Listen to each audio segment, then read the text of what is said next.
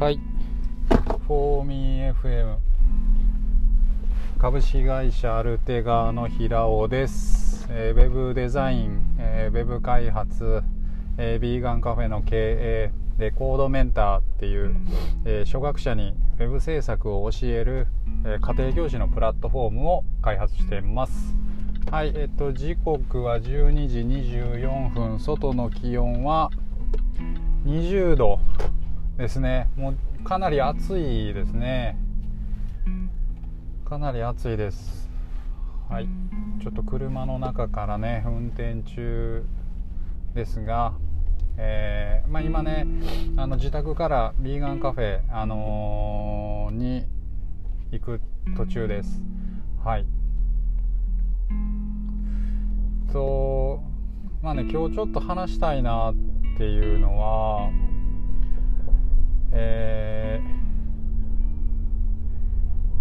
ー、空白の中に、まあ、余白の中に、うん、なんかいろんなもの情報っていうものは詰まっているなっていう話をしたいなと思います。えっと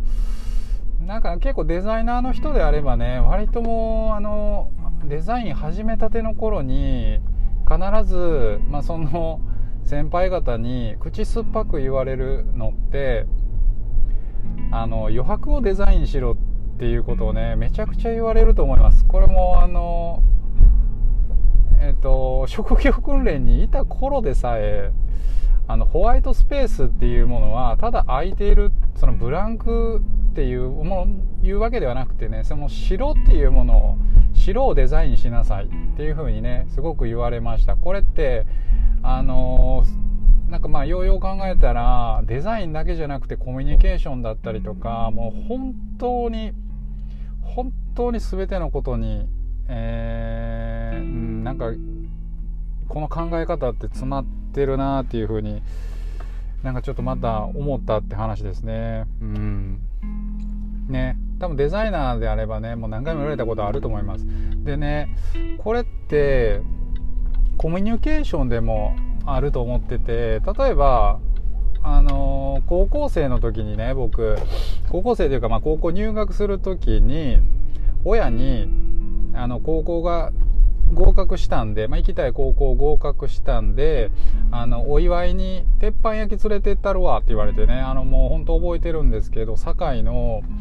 まあ、地元のね僕の地元の、えー、鉄板焼き屋であの何て言うんかな、まあ、別に全国展開とかじゃないんですけど、まあ、地元の人だったら本当によく知ってる、まあ、南海グリルっていうね鉄板焼き屋さんがあって。でまああのそこはね言ったらまあ、あの家族でご飯にカジュアルに行くようなところではなくって、うん、なんかすごくいい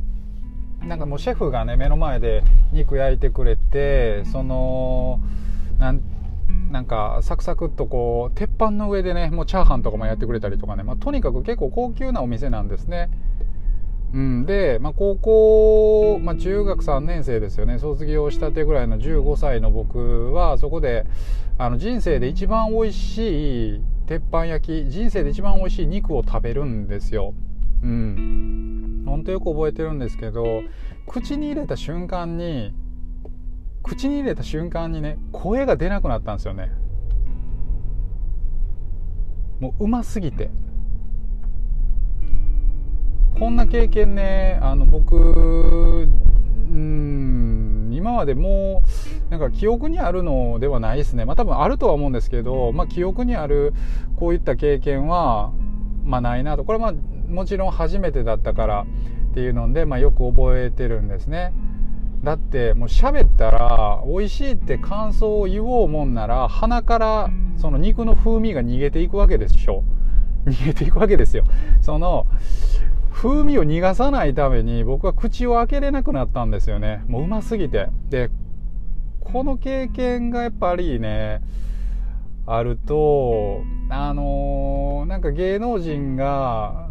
そのよくね食レポ食リポか。食リポって言ってやってるじゃないですか。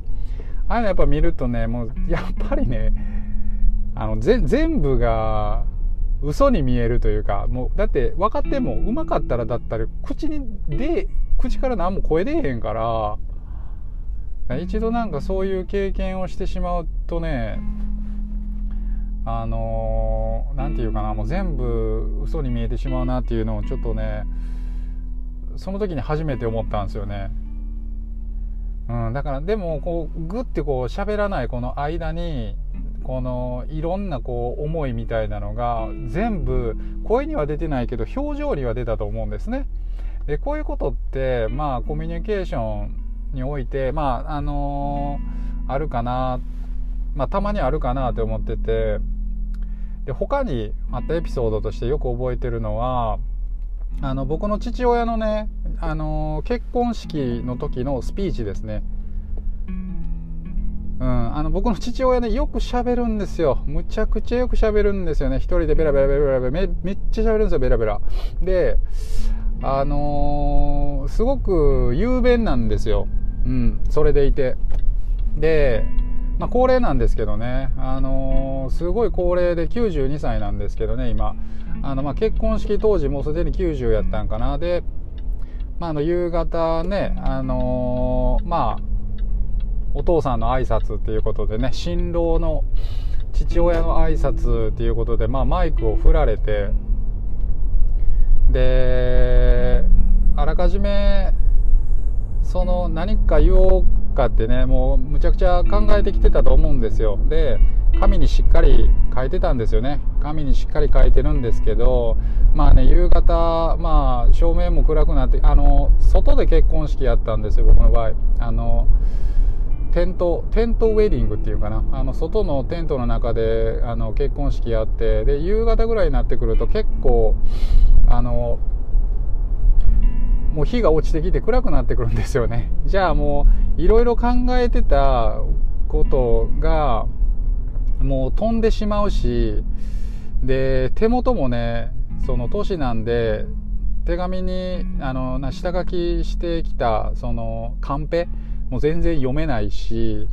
まあ、読めなかったとしても普通若い人やったらアドリブでバーって喋れるじゃないですか。だけどまあ父親はもう感極まってしまって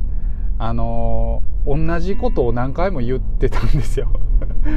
えっと、この度は言うて、うん、この度は言うて、何回もそれさっき言ったやんみたいな、それ2回ぐらい言ってて、で、あの、結構この時の、あの、父親が何も言えなかった、頭が真っ白になったっていう、この結婚式のこの、シーン、このワンシーンが、あの、後々その友達の頭の中にかなり色濃く残ってるそうなんですよね。結構刻み込まれたと、うん、言葉にならんかったらああいう風になるんやなっていうのがあの言葉になってないからすごい伝わったっていうかね。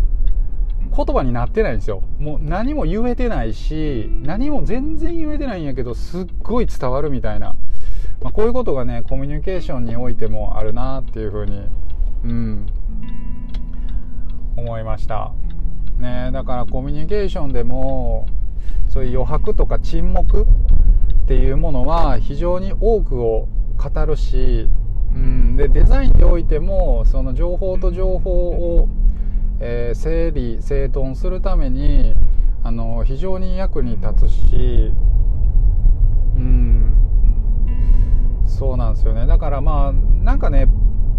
この間のあの読んだ本の中にもありましたけどプレゼンする時に一番大事なシーンのところっていうのはねもう何も語らないでスライドだけをめくる、うん、映画のクライマックスっていうものはそうやって沈黙をただ見せるあの感情が動いてるっていうその解釈を相手に、えー、させる、うん、の余白だったり沈黙だったりっていうものを意図的に作るっていうことが、まあ、どれだけそのコミュニケーションにおいてもデザインにおいてもまあ、えー、有効なことなのかっていうことがねなんかねちょっと改めて思いました。でこれちょっと最後締めに入るんですけどえー、っと今のワードプレスはどうなんだろうな。ただ、えっと、ワードプレスのテーマの、えー、まあ、知ってる人にしかわからないですよけど index.php には silence is golden っていう英単語が1行だけ入ってますよねこのファイルにその「Silence is Golden」っていう書いっていう一行だけあるこの意味は要は、えっと、沈黙は金言っていうことなんですよね。これねあの面白いんで語源あのググってウィキペディアとかで見てみてください。はい